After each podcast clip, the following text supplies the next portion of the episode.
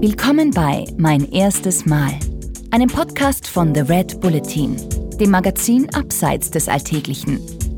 Was haben Athleten, Abenteurer, Filmikonen und Popstars gemeinsam? Sie alle haben einmal klein angefangen.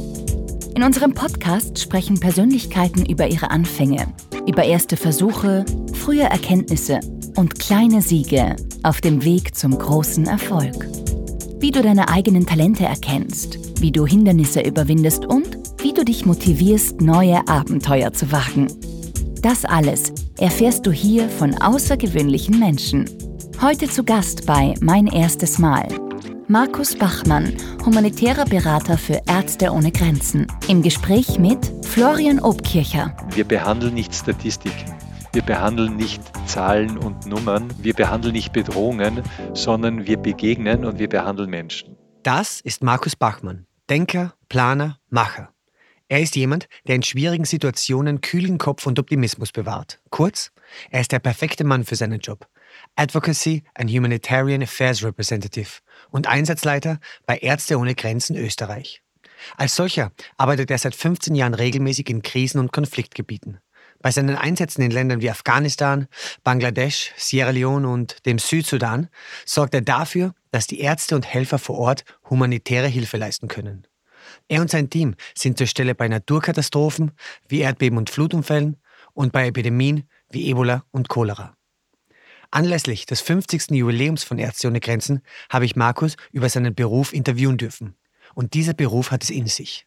Der 56-Jährige hat mir erklärt, wie man Menschen unter schwierigsten Bedingungen hilft, wie man Hoffnung bewahrt in einer schier aussichtslosen Situation und wie man mit Menschen verhandelt, wenn das eigene Leben bedroht ist. Doch alles der Reihe nach. Am Anfang wollte ich von Markus wissen, wie er eigentlich seine Berufung bei Ärzte ohne Grenzen gefunden hat und ob er sich an seinen ersten Einsatz erinnern kann. Markus, willkommen zu Mein erstes Mal Podcast. Hallo Florian, vielen Dank für die Einladung. Du hast in den letzten 15 Jahren an die 25 Einsätze in Krisenregionen gehabt. Aber kannst du dich an deinen allerersten Einsatz erinnern? Mein erster Einsatz führte mich äh, nach Zentralasien, nach Kirgisistan, um in Gefängnissen Tuberkuloseprojekte aufzubauen. Also gleich ein neuer Kontext, humanitäre Arbeit, medizinische humanitäre Arbeit und noch dazu in einem postsowjetischen Gefängniskontext. Das war ungefähr die Information, die ich hatte, als ich losgefahren bin, voller Ambitionen, voller voller Bilder im Kopf und äh, bin dann dort angekommen mitten in der Nacht, wie äh, da gibt es ja immer diese ja, die schlechtesten Flugzeiten für so abgelegene Länder und praktisch von der ersten Minute an war alles ganz anders, als ich mir das vorgestellt habe. Also dieses Bild, das ich mir wirklich aus dem Blauen zurechtgelegt habe, hat überhaupt nicht gestimmt. Es gab eine Gefängnisrevolte ausgerechnet in dem Gefängnis, wo ich anfangen sollte zu arbeiten. Die kirgisische Armee und der Geheimdienst sind letzten Endes dann mit Panzern in dieses Gefängnis hineingefahren. Es, ist, äh, es hat schwerste Kämpfe gegeben und schwerste Zerstörungen und ich musste dann mehrere Wochen warten, bis äh, ich überhaupt Zugang äh, zu den Menschen in den Gefängnissen überhaupt finden konnte. Wahnsinn. Wie hat es da ausgeschaut in diesen Gefängnissen? Wie kann man sich das vorstellen? Es war quasi doppelt zerstört. Äh, die Gefängnisse waren ja auch in unseren Breiten bis vor nicht allzu langer Zeit ja Brutstätten von Tuberkulose. Enge, schlecht durchlüftete Räume, wo viel zu viele Menschen auf engen Raum zusammenkommen. Da reicht es, wenn einer Tuberkulose hat, dann haben das innerhalb kürzester Zeit alle. Ähm, das sind quasi Todesurteile, denen die Menschen da ausgesetzt waren. Und so war es äh, in den kirgisischen Gefängnissen. Äh, und das war auch der Grund für Ärzte ohne Grenzen, dass wir dort die medizinische äh, Betreuung für Tuberkulosekranke einrichten wollten.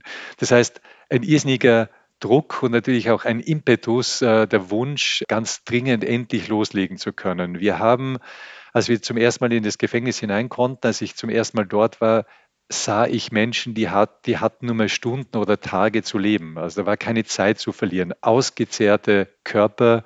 Ähm, das Durchschnittsgewicht, der, der, der, das war ein Männergefängnis, war unter 40 Kilogramm. Und äh, die waren unterernährt, die waren schlecht ernährt, die waren mangelernährt, waren mehrfach krank, sehr oft auch an HIV äh, ähm, und AIDS erkrankt.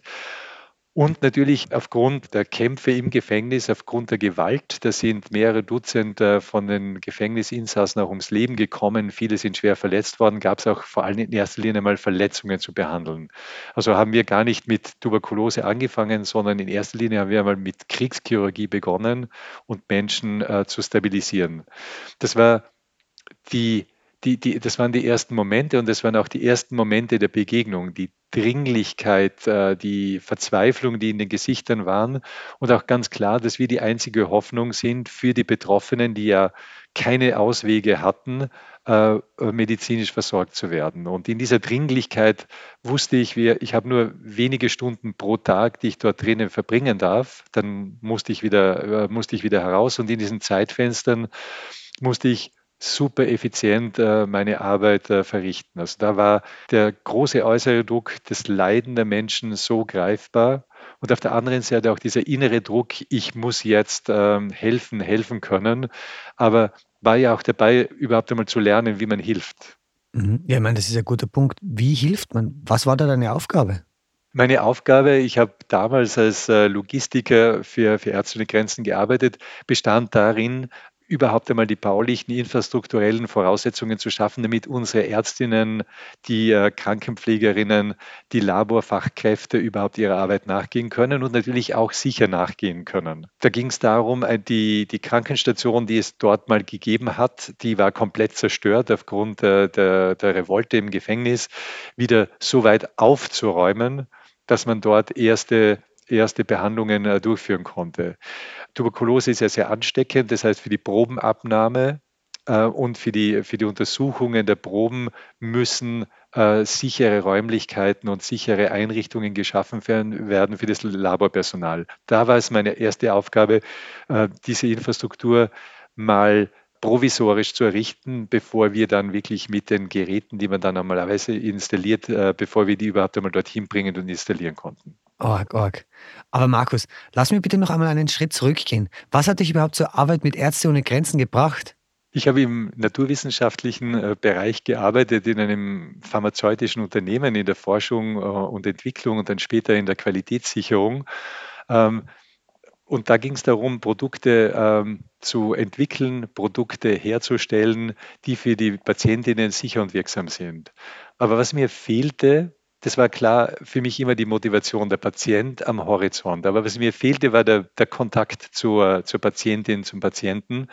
Und daher der Wunsch, kann ich irgendwas machen, wo ich äh, näher äh, an Patientinnen herankomme? Und dann natürlich auch die Überlegung, ähm, als Österreicher bin ich enorm privilegiert. Ich lebe in einem reichen Land. Ich habe eine gute Ausbildung machen können, meine Berufserfahrung erwerben können, mein Leben gesettelt, ähm, äh, meine, Familie gegründet. Kann ich da auch äh, Menschen, die nicht so äh, glücklich sind, kann ich denen etwas weitergeben für ein paar Jahre? Das Abkommen mit mir selber war für ein paar Jahre meine Komfortzone zu verlassen. Und insofern ja, ich bin eigentlich an den Klippenrand getreten und habe gesagt, so, jetzt äh, musst du loslassen. Vielleicht war es gar nicht so ein Springen, aber jetzt musst du loslassen, du musst dich einlassen. Und mein Abkommen mit mir selbst war für drei Jahre. Ähm, ich bin jetzt doch fünfmal diese drei Jahre später und immer noch bei Ärzte ohne Grenzen. aber warum? Ähm, Was hat dich dort gehalten? Äh, ich bin, und das ist eigentlich das Schöne, ich bin immer noch in diesem Prozess, wo es auch viele Einsätze später noch dieses sich einlassen gibt, dieses mich aussetzen ähm, äh, neuen Situationen, die ich noch nie hatte, ähm, aber eben mit einer anderen Gelassenheit. Immer wieder, wenn ich in Situationen bin, auch bei meinem letzten Einsatz in Nigeria, erlebe ich Momente, wo ich sage, ich habe keine Ahnung, was ich jetzt damit machen soll. Ich habe jetzt keine Lösung dafür. Als Einsatzleiter, als Head of Mission schaut aber das ganze Team auf mich. Hat der jetzt noch einen Clou, der Markus? Hat der ähm, noch eine Idee? Kann der uns noch irgendwo hinführen? Gibt er uns eine Richtung vor? Das ist er selber clueless. Ähm, diesen Bluff habe ich gelernt, sozusagen ähm, loszugehen, ähm, beginnen, die Dinge anzupacken während ich, wenn ich ganz ehrlich bin, immer noch äh, nach den Lösungen suchen muss. Und das sind aber die Momente, in denen ich am meisten lerne. Das sind die Momente, in denen ich wachse oder wachsen muss. Und das Schöne, was ich sagen kann, und das hält mich bei dieser Arbeit äh, bei Ärzte ohne Grenzen und äh, ist so faszinierend, dass ich viele Einsätze später immer wieder diese Situationen erlebe, immer, immer neue Situationen erleben darf, wo ich aufs Neue gefordert werde, wo ich keine vorgefertigte Lösung habe, wo es kein Lehrbuch gibt, wo ich nachschauen kann. Und das sind die Momente, die äh, eigentlich die, die, die belohnendsten und die spannendsten mhm, sind. Mhm, verstehe. Aber ich meine, das finde ich spannend. Ich hätte mir irgendwie gedacht, dass es äh, der Idealismus ist, der dich dort bei Ärzte ohne Grenzen haltet. Dieses Bedürfnis, Gutes zu tun. Jetzt sagst du mir aber, dass es vor allem die Lust am Improvisieren ist, dieses Bedürfnis zu wachsen, oder? Kannst du mir da mehr darüber erzählen? Ich denke, das entscheidende Element äh, ist tatsächlich zu wachsen. Ähm, das treibt ja den Menschen an im ganzen Leben. Und wie gesagt, ähm, wenn ich jetzt über meine ganz persönliche, intrinsische Motivation sprechen kann, dann ist es natürlich der Gedanke von Solidarität. Äh, es ist der Gedanke auch von Gerechtigkeit. Es ist nicht der Gedanke von Mildtätigkeit oder Philanthropie. Äh, Menschen haben ein Recht auf Gesundheit. Menschen haben ein Recht auf körperliche Integrität und, äh, und, Unversehrtheit. Und Menschen haben auch ein Recht, dass ihnen, wenn ihnen der Staat, die staatlichen Einrichtungen, die, die Gemeinschaft nicht mehr helfen kann, dass ihnen humanitäre Hilfe äh, zuteil wird. Insofern ist es eine Selbstverpflichtung, aber auf der persönlichen Ebene, was mich antreibt, ist einfach dieses Element, wachsen zu können in Situationen, wenn ich mich Situationen aussetze, wie äh, ich noch nie vorher hatte, in denen ich mich auch kennenlerne. Ich kann mich erinnern an meinen Einsatz in der Zentralafrikanischen Republik in einem extremen Bürgerkriegskonfliktkontext in der Hauptstadt Bangui Ende 2013 im Dezember, Weihnachten bin ich hingeflogen bis ins Frühjahr 2014. Ähm, ich bin persönlich überhaupt kein mutiger Mensch. Ich bin kein furchtloser Mensch, ganz und gar nicht, ganz das Gegenteil. Aber ich wusste, äh, ich muss an die gefährlichsten Plätze in dieser Stadt mit meinem, gemeinsam mit meinem Team. Ich bin für die Sicherheit verantwortlich. Ähm, wenn es darum geht, Menschenleben äh, retten zu wollen und zu müssen, muss ich an die gefährlichsten Plätze. Und ich habe ähm, begonnen, ganz, ganz, ganz konzentriert das zu machen. Ich habe mich immer mehr adaptiert und, und darin eingerichtet, bis ich ganz ehrlich nach drei Monaten Einsatzes dort äh, erschrocken war über mich selbst. Ich habe dann einen Moment gehabt, wo ich aus dem, wir lagen gerade äh, neben dem Landcruiser im, im, im Graben, um, um vor Gewehrfeuer Schutz zu suchen. Und ich habe mir gedacht, eigentlich führst du dich auf wie ein alter Cowboy, abgebrüht, äh, unerschrocken, ähm, dein Blutdruck steigt nur mehr mäßig. Das ist eigentlich nicht mehr normal. Mhm. Ähm, es ist jetzt Zeit für dich, ähm, äh, eine Pause einzulegen. Du bist jetzt möglicherweise nicht mehr die richtige Person, um die Sicherheit der Patientinnen und deiner Mitarbeiterinnen einzuschätzen, weil du dich zu sehr ähm, daran gewöhnt hast. Und genau um dieses Nicht daran gewöhnen, ähm, sich immer wieder daran zu erinnern, ähm, was, ähm, was sozusagen Situationen außerhalb der Norm sind, das ist äh, ein ganz, ganz wesentliches Element. Mhm. Du, aber könnte man nicht auch argumentieren, dass ein gewisses Maß an Abgebrühtheit in solchen Situationen wichtig ist? Weil ich mal annehmen würde, dass Erfahrung dabei hilft, schnell Entscheidungen zu treffen, wenn man da im Kreuzfeuer steckt.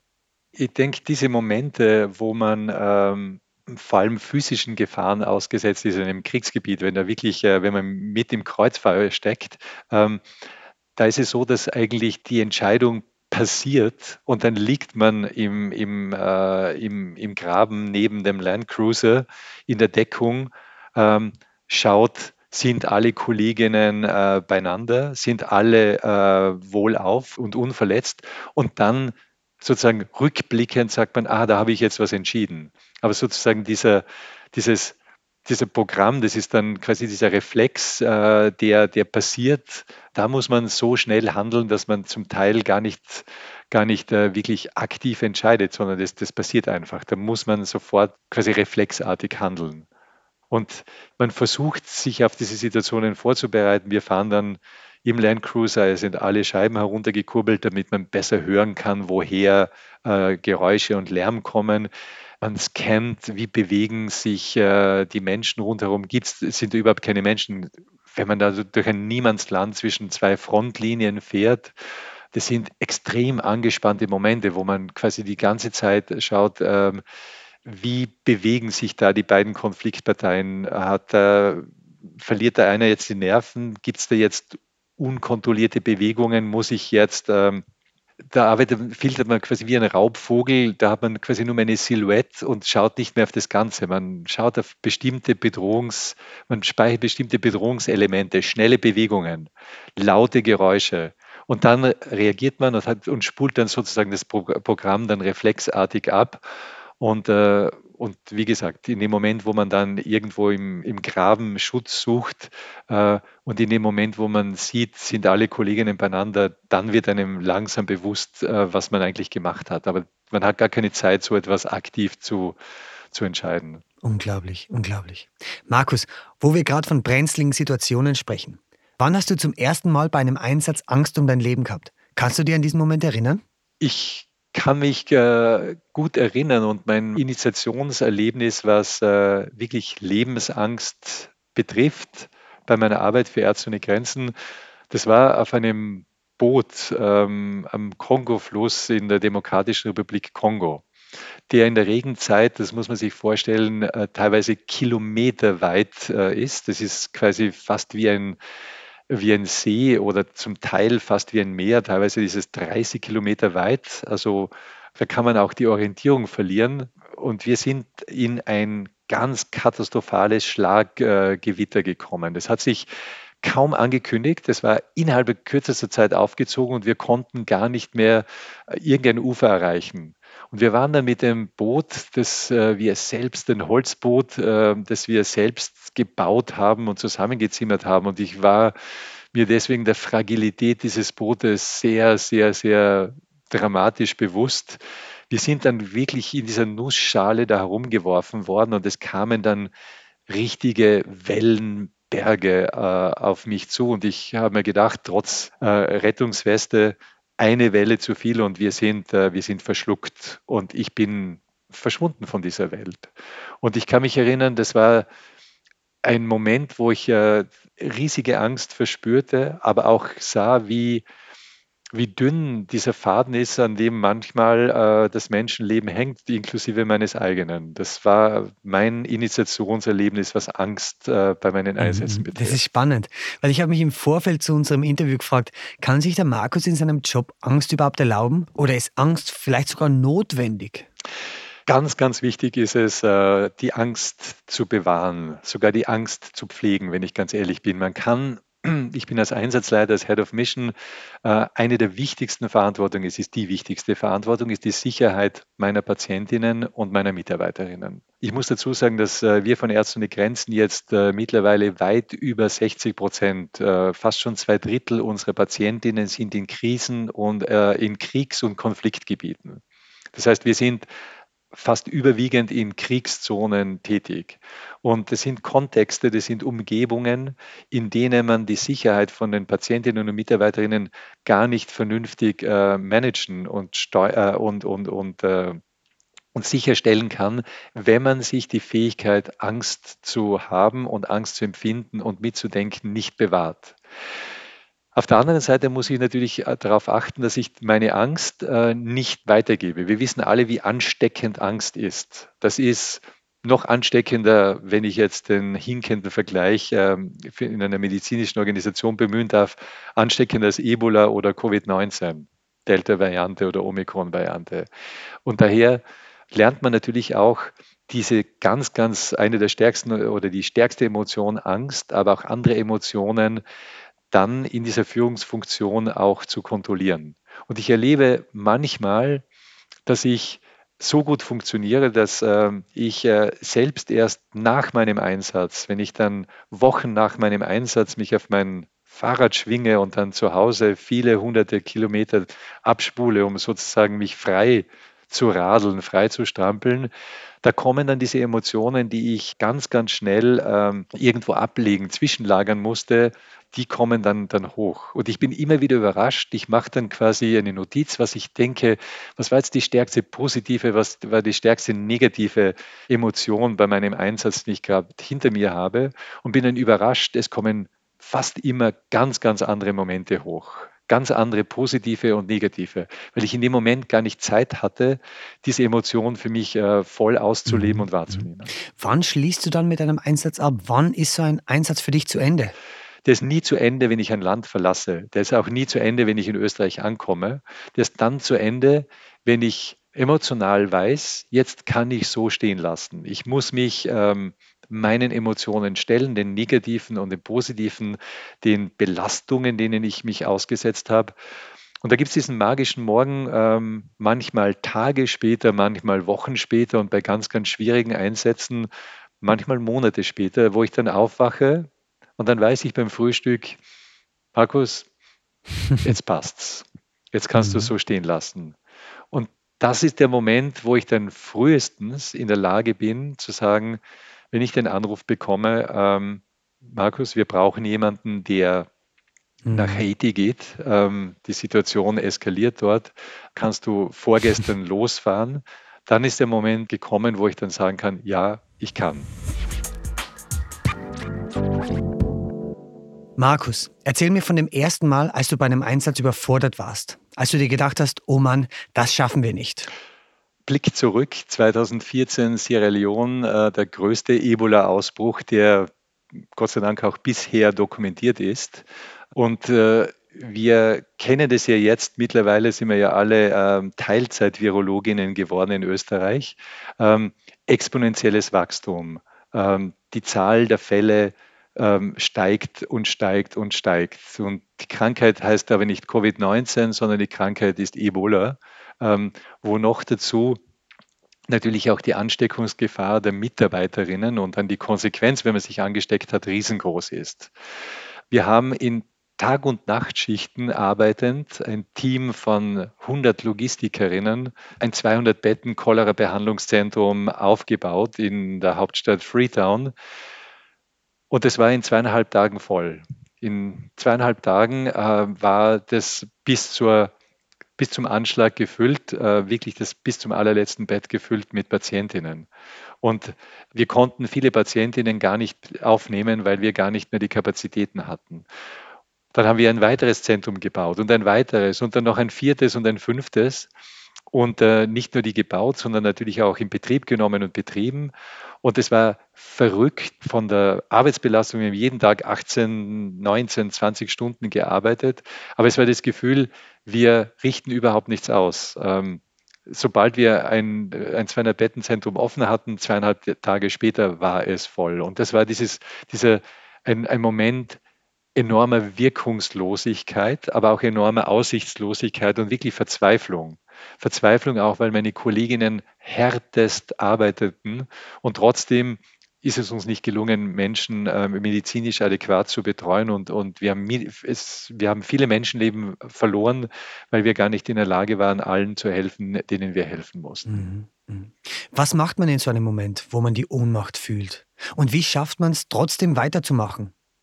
Ich kann mich gut erinnern, ich habe da damals sehr, sehr viele Interviews äh, geben müssen. Die Medien aus der ganzen Welt äh, waren, nachdem diese Epidemie so groß geworden äh, ist, äh, interessiert. Es hat etwas Apokalyptisches bekommen und nachdem die ersten Fälle von Ebola auch nach Europa importiert wurden und in, und in Europa es zu Ansteckungen in, in verschiedenen Krankenhäusern gekommen ist, war so etwas wie eine eine Panikstimmung. Das war, das habe ich erst wieder bei Covid-19 später äh, erlebt. Und ich kann mich erinnern, in diesen Momenten hilft einem etwas ganz, ganz Besonderes. Und das ist eigentlich die Natur der medizinischen Hilfe. Es ist immer die Hilfe einer konkreten Person gegenüber. Es ist immer eine eins zu eins Beziehung.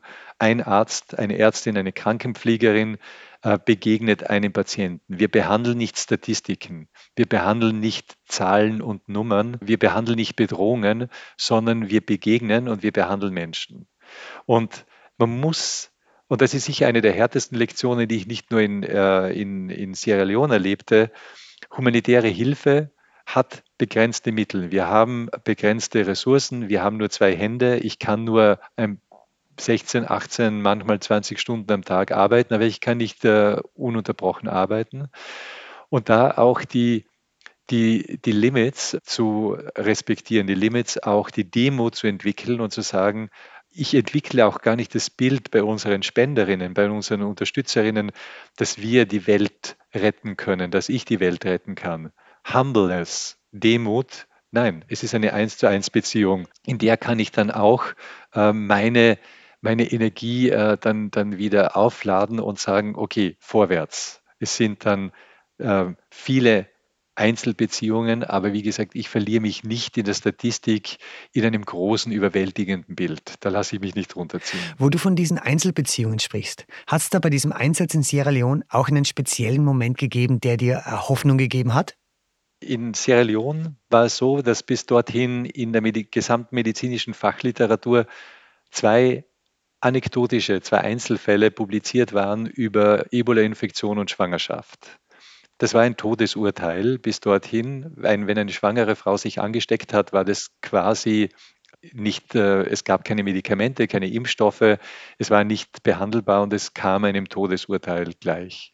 Und mit meinem Team habe ich das erste Ebola-Behandlungszentrum speziell für schwangere Frauen und auch Frauen, die dort äh, ihre Kinder geboren haben oder gebären mussten, äh, gebaut. Und ich kann mich erinnern, es gab kein Lehrbuch, es gab nirgendwo eine Referenz, wo wir nachschauen konnten, sondern wir mussten ganz, ganz klar, ganz gezielt Schritt für Schritt entwickeln. Wie muss es gebaut werden? Wie würden die Abläufe sein, damit äh, es für die Patientinnen äh, sicher ist und für die Mitarbeiterinnen? Und ich kann mich erinnern, ich habe mit dem Team dort äh, immer wieder simuliert. Wir haben immer wieder Übungen gemacht, um sozusagen die Sicherheit zu entwickeln. Wir können das, das schaffen wir, wir kriegen das hin. Und die Angst oder die Ängstlichkeit, die Aufgeregtheit im Team ist eigentlich immer weiter gestiegen und dem gesagt, nein, nein, wir müssen noch, wir müssen noch einmal üben, wir müssen noch einmal trainieren, äh, wir sind noch nicht so weit. Bis, mir, bis, bis es mir dann ganz, ganz klar wurde und wie Schuppen von den Augen gefallen ist, ähm, wir können das. Mhm. Es braucht nur jemanden, der jetzt sagt, wir können das. und ich kann mich erinnern, ich habe gesagt, so, ähm, jetzt machen wir eine Generalprobe, morgen kriegen alle frei, da wird überhaupt nicht gearbeitet, äh, auch in dieser Verrücktheit. Wir nehmen jetzt einen Tag, wo wir komplett unser, unser, unser Hirn auslüften und uns einmal uns selber widmen. Und dann am Tag danach rufe ich an äh, im, in, der, in der Kommandozentrale und sage, wir sind bereit, wir können die erste Patientin empfangen und ich bin bei euch, ich bin mit euch. Und ich kann mich erinnern, wie diese erste Frau, eine ganz, ganz junge Frau, dort eingeliefert worden ist, äh, die dort angekommen ist, voller Angst, bedrückt. Die Menschen wussten ja schon längst äh, die Wahrscheinlichkeit, erlebend aus einem Ebola-Behandlungszentrum hinauszukommen und noch dazu, wenn ich schwanger bin, ist äh, irrsinnig gering.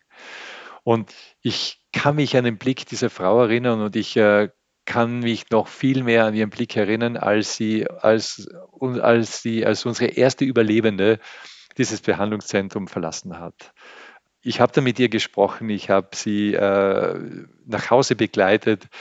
Das machen wir, damit sie auch wieder von ihrer Familie, von ihrer Gemeinschaft aufgenommen wird. Und ich kann mich erinnern, das war für mich wirklich so dieser Auftrag, was du hier mit dieser Frau geschafft hast, das musst du mit den anderen Frauen auch schaffen. Und das kannst du. Wahnsinn, Gänsehaut. Was für eine Geschichte. Du Markus, vor einigen Monaten war der mediale Fokus ja wegen dem Abzug der US-Truppen wieder mal stark auf Afghanistan gerichtet. Du warst beruflich schon öfters dort.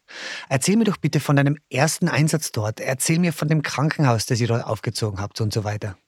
Das Ärzte ohne Grenzen Krankenhaus in, äh, im Süden Afghanistans in äh, Lashkargah in Helmand ist das einzige Krankenhaus, das eineinhalb Millionen Menschen versorgt. Äh, und im Wesentlichen ist es so, dass wir alle medizinischen Leistungen, die in einem Krankenhaus angeboten äh, werden müssen, dort anbieten. Eine sehr große chirurgische Abteilung, wo wir sehr viele Kriegsverletzungen oder Verletzungen damals durch äh, Minenexplosionen, durch Bombenexplosionen behandelt haben. Ein anderer Bereich war die Pädiatrie eine riesig große Kinderabteilung, in der wir von frühgeborenen äh, Kindern, Babys äh, zu frühgeborenen Babys über schwerst an ähm, Meningitis erkrankten Kindern, äh, schwerst an Lungenentzündung erkrankten Kindern, vor allem auch bis hin zu akut mangelernährten Kindern äh, mit Komplikationen behandelt haben. eine riesige Geburtsstation, äh, wo mehr Kinder geboren werden als in, äh, in, einem, äh, in einem Krankenhaus einer österreichischen Landeshauptstadt. Äh, dazu zählt ein, äh, eine Notaufnahme, ein Emergency Room, wo wir jetzt gerade nach dem Umsturz in Afghanistan, habe ich von meinen Kolleginnen gehört, 600 bis 800 notfallmedizinische Behandlungen pro Tag durchführen eine Physiotherapie, wo Menschen nach schweren Operationen oder wenn sie Gliedmaßen verloren haben, wieder wiederhergestellt werden. Also eine wirklich komplette Riesenmaschinerie. Irre. Wenn du dir an solche Einsätze erinnerst, da frage ich mich, welche Momente sind es, die dir besonders stark im Kopf hängen bleiben, auch Jahre später noch? Ich habe ein sehr, sehr starkes Bild äh, im Kopf. Ähm, alle unsere Krankenhäuser sind waffenfreie Zonen. Äh, Bewaffnete dürfen nicht, äh, dürfen unser Krankenhaus nicht äh, betreten. Die Realität in Helmand war und ist, dass praktisch jeder eine Waffe trägt oder jeder Mann eine Waffe trägt. Und wir haben dann äh, beim Eingang in unser Krankenhaus äh, müssen dann die Waffen abgegeben werden. Und wenn man, wenn man dieses Riesenwaffenlager sieht, äh, das Menschen dann in der Stadt so quasi mit sich herumtragen, aber dann bei uns am Eingang abgeben und wenn sie dann hinausgehen, geben sie sozusagen ihre, ihre Garderobennummer äh, und kriegen dann wieder ihre, ihre Waffe zurück. Das war natürlich auch ein, ein ganz, ganz starkes Bild aber auch der Respekt, wie äh, es auch begrüßt und unterstützt wurde, dass es eine waffenfreie Zone gibt. Also dass Menschen, wenn sie, wenn sie sehen, dass das äh, durchgesetzt wird, äh, dann auch unterstützt haben. Also wir haben sehr selten das Problem gehabt, dass dann jemand mit einer Waffe im Krankenhausgelände war und das war dann immer, da gab es einen Not, Notrufcode für mich als Chef, dann sofort dorthin zu gehen, die Person anzusprechen und dafür zu sorgen, dass sie, dass sie sofort das Gelände verlässt bzw. die Waffe nach außen bringt. Was, Markus? Du hast dann diese Person konfrontiert. genau. genau. Ja, aber nichts für ungut, aber, aber das ist ja schon. It's scary moments. Ich sage ich sag dir, sag dir ganz ehrlich, Florian, das sind natürlich scary moments. Ja, voll. Weil du kannst dir ja vorstellen, wir sind die Pappenheimer, die sich nicht dran halten. Genau. Ähm, Uh, what is the agenda? Und das ist ja auch ein Kontext, wo ja uh, mittels Selbstmordattentätern ja auch gearbeitet wird.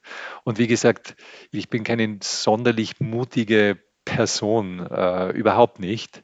Aber ich entwickle dann Löwengene, wenn es um, äh, um mein Team und um mein Krankenhaus geht. Und dann gehe ich dorthin, spreche die Person an, versuche in ein Gespräch zu kommen. Also äh, das, das Wichtigste ist ja, in ein Gespräch zu kommen. In dem Moment, wo ich in einem Gespräch bin, weiß ich, habe ich schon eine wesentlich bessere Chance. Aber da fällt mir auch die Geschichte im Südsudan ein, wo äh, der um der John, äh, der, der Dorfälteste von dem Dorf, in dem wir unser Krankenhaus hatten, der kam zu mir und der kam zu mir ähm, wiederholte Male und, und hat eröffnet, Markus, äh, ich muss dich töten.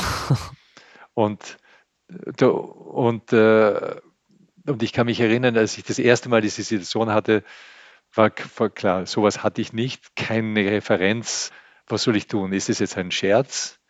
Ist es jetzt, äh, sind es meine letzten zehn Lebenssekunden, wo ich noch schnell mein Testament machen soll? Was ist es dann eigentlich? Und ich kann mich erinnern, ich habe dann gesagt, äh, um der John, vielen Dank. Der Umstand, dass du mir das sagst, eröffnet dir die Möglichkeit, können wir darüber reden? Reden wir drüber. Und er hat gesagt, na, da gibt es nichts mehr zu reden. ähm, nach dem Sanktionskatalog äh, meines Stammes hast du, beziehungsweise hat jemand, für den du verantwortlich bist, du bist der Stammeshäuptling von den MSF-Lern, von den Ärzten ohne Grenzen, mhm, mhm. der hat eine, eine, eine Übertretung begangen, die mit dem Tod bestraft wird. Ah. Und nachdem wir den nicht mehr, nachdem wir diese Person nicht habhaft werden, musst du jetzt für den einstehen. Ich bin jetzt da. Danke für die Information um der John was macht sie in so einem Fall, wenn die Person reuig ist? Was macht sie in der, in der Situation, wenn die Person sagt, ich habe einen Fehler begangen? Gibt es eine Möglichkeit, dass man den Fehler, dass man den Fehler ausbügelt? Und ich kann mich erinnern, wir haben dann stundenlang, ich, hab, ich wusste, ich muss einfach äh, reden. Er wäre ja auch nicht zu mir gekommen, nicht mit dem Anliegen, dass er auch als Häuptling sein Gesicht wahren kann. Und dabei habe ich äh, sozusagen äh, auch mein Gesicht wahren können. Mhm, mhm, und dann war, war, war letzten Endes die, die Verhandlung, ähm, wenn du nicht getötet wirst, dann kann ersatzweise ein Rind getötet werden, das du aber natürlich zur Verfügung stellen musst. Verstehe, verstehe. Und, ähm, und so war das dann so, dass nach ein, wirklich nach ein paar Stunden äh, ist, ist der um der John dann hinausgegangen und hat gesagt, Markus, ich bin wirklich äh, dankbar für das Gespräch und ich bin froh, dass wir eine, eine Lösung gefunden haben. Wir wir kriegen ein, ein Rind von dir, wir kriegen ein Rind von Ärzte ohne Grenzen und damit, äh, und damit ist die Sache bereinigt. und ähm, ich kann dir mal ein Foto, ich muss einmal das Foto wieder ausgraben. Einmal kam er mit äh, ein paar Leibwächtern, die mich dann umrundet haben, umstellt haben. So, äh, und mein, mein Logistiker, der zufällig zur Gegenwart gesagt, Markus, äh, soll ich jetzt, äh, soll ich jetzt den, den Alarm auslösen? Das schaut ja überhaupt nicht gut aus.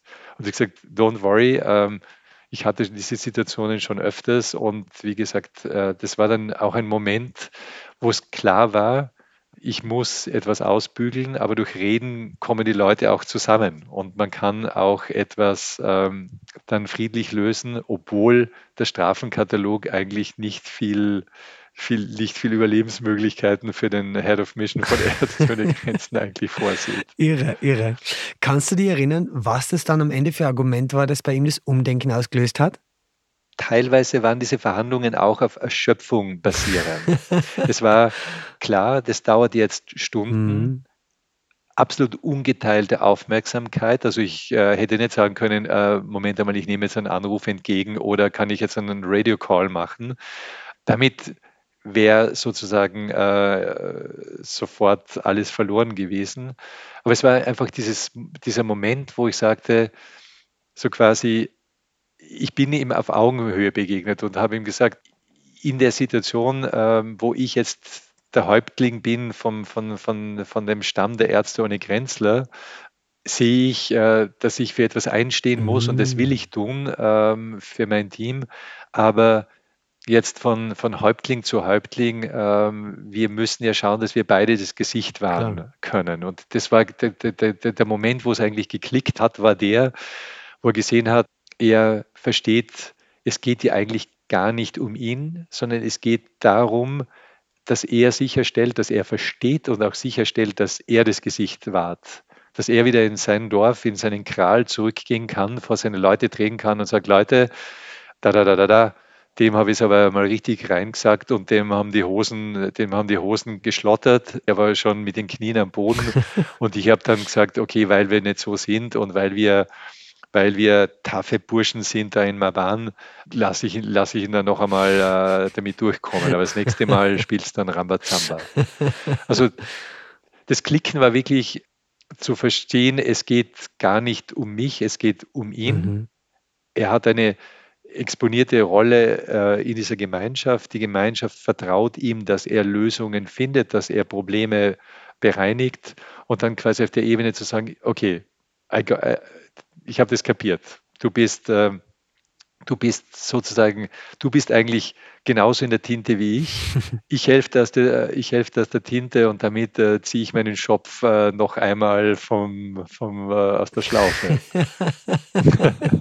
sehr schön, sehr schön.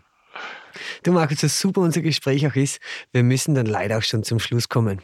Ähm, wir haben jetzt viel über erste Male in deiner Vergangenheit gesprochen. Abschließend würde mich interessieren, auf welches erste Mal in der Zukunft freust du dich? Ich würde mich wahnsinnig freuen, äh, wenn ich für einen Einsatz äh, wohin komme und tatsächlich, wir machen immer eine Bedarfserhebung. Äh, wir, das ist die Basis der Arbeit von Ärzte ohne Grenzen und ich dann sehe, eigentlich ist äh, mein Einsatz, ist unser Einsatz gar nicht notwendig. Wenn ich sehe, speziell in einem Kontext, in einem Land, wo wir schon gearbeitet haben, äh, wir machen das jetzt bei Ebola, ich habe fünfmal in einem Ebola-Kontext gearbeitet, äh, ich bin auf Abruf bereit, wieder in einen Ebola-Kontext zu gehen und, diese, und, und zu sehen, bedarf es der Hilfe von Ärzte ohne Grenzen. Und das eine oder andere Mal ist es Kollegen von mir passiert, dass sie dorthin gefahren sind und gesagt haben, die haben die Erfahrung, die haben das Wissen, sie haben die Ausrüstung, die wir zurückgelassen haben, die brauchen uns nicht. Und äh, wenn mir persönlich dieses äh, zum ersten Mal dieses First passieren würde, das wäre ehrlich gesagt für mich äh, der schönste Einsatzmoment, den ich in meiner Sammlung schöner Einsatzmomente noch vermisse. Hm. Was für ein schönes Schlusswort. Vielen Dank für das super Interview, Markus. Hat mir echt sehr getaugt. Vielen, vielen Dank, Florian. Es ist echt ganz, ganz toll. Mach's gut. Tschüss. Das war mein erstes Mal mit Markus Bachmann. Mehr davon findest du überall, wo es Podcasts gibt. Auf www.redbulletin.com und natürlich in unserem Magazin. Hat dir unser Podcast gefallen? Dann freuen wir uns über deine Bewertung. Und noch mehr, wenn du uns weiterempfiehlst.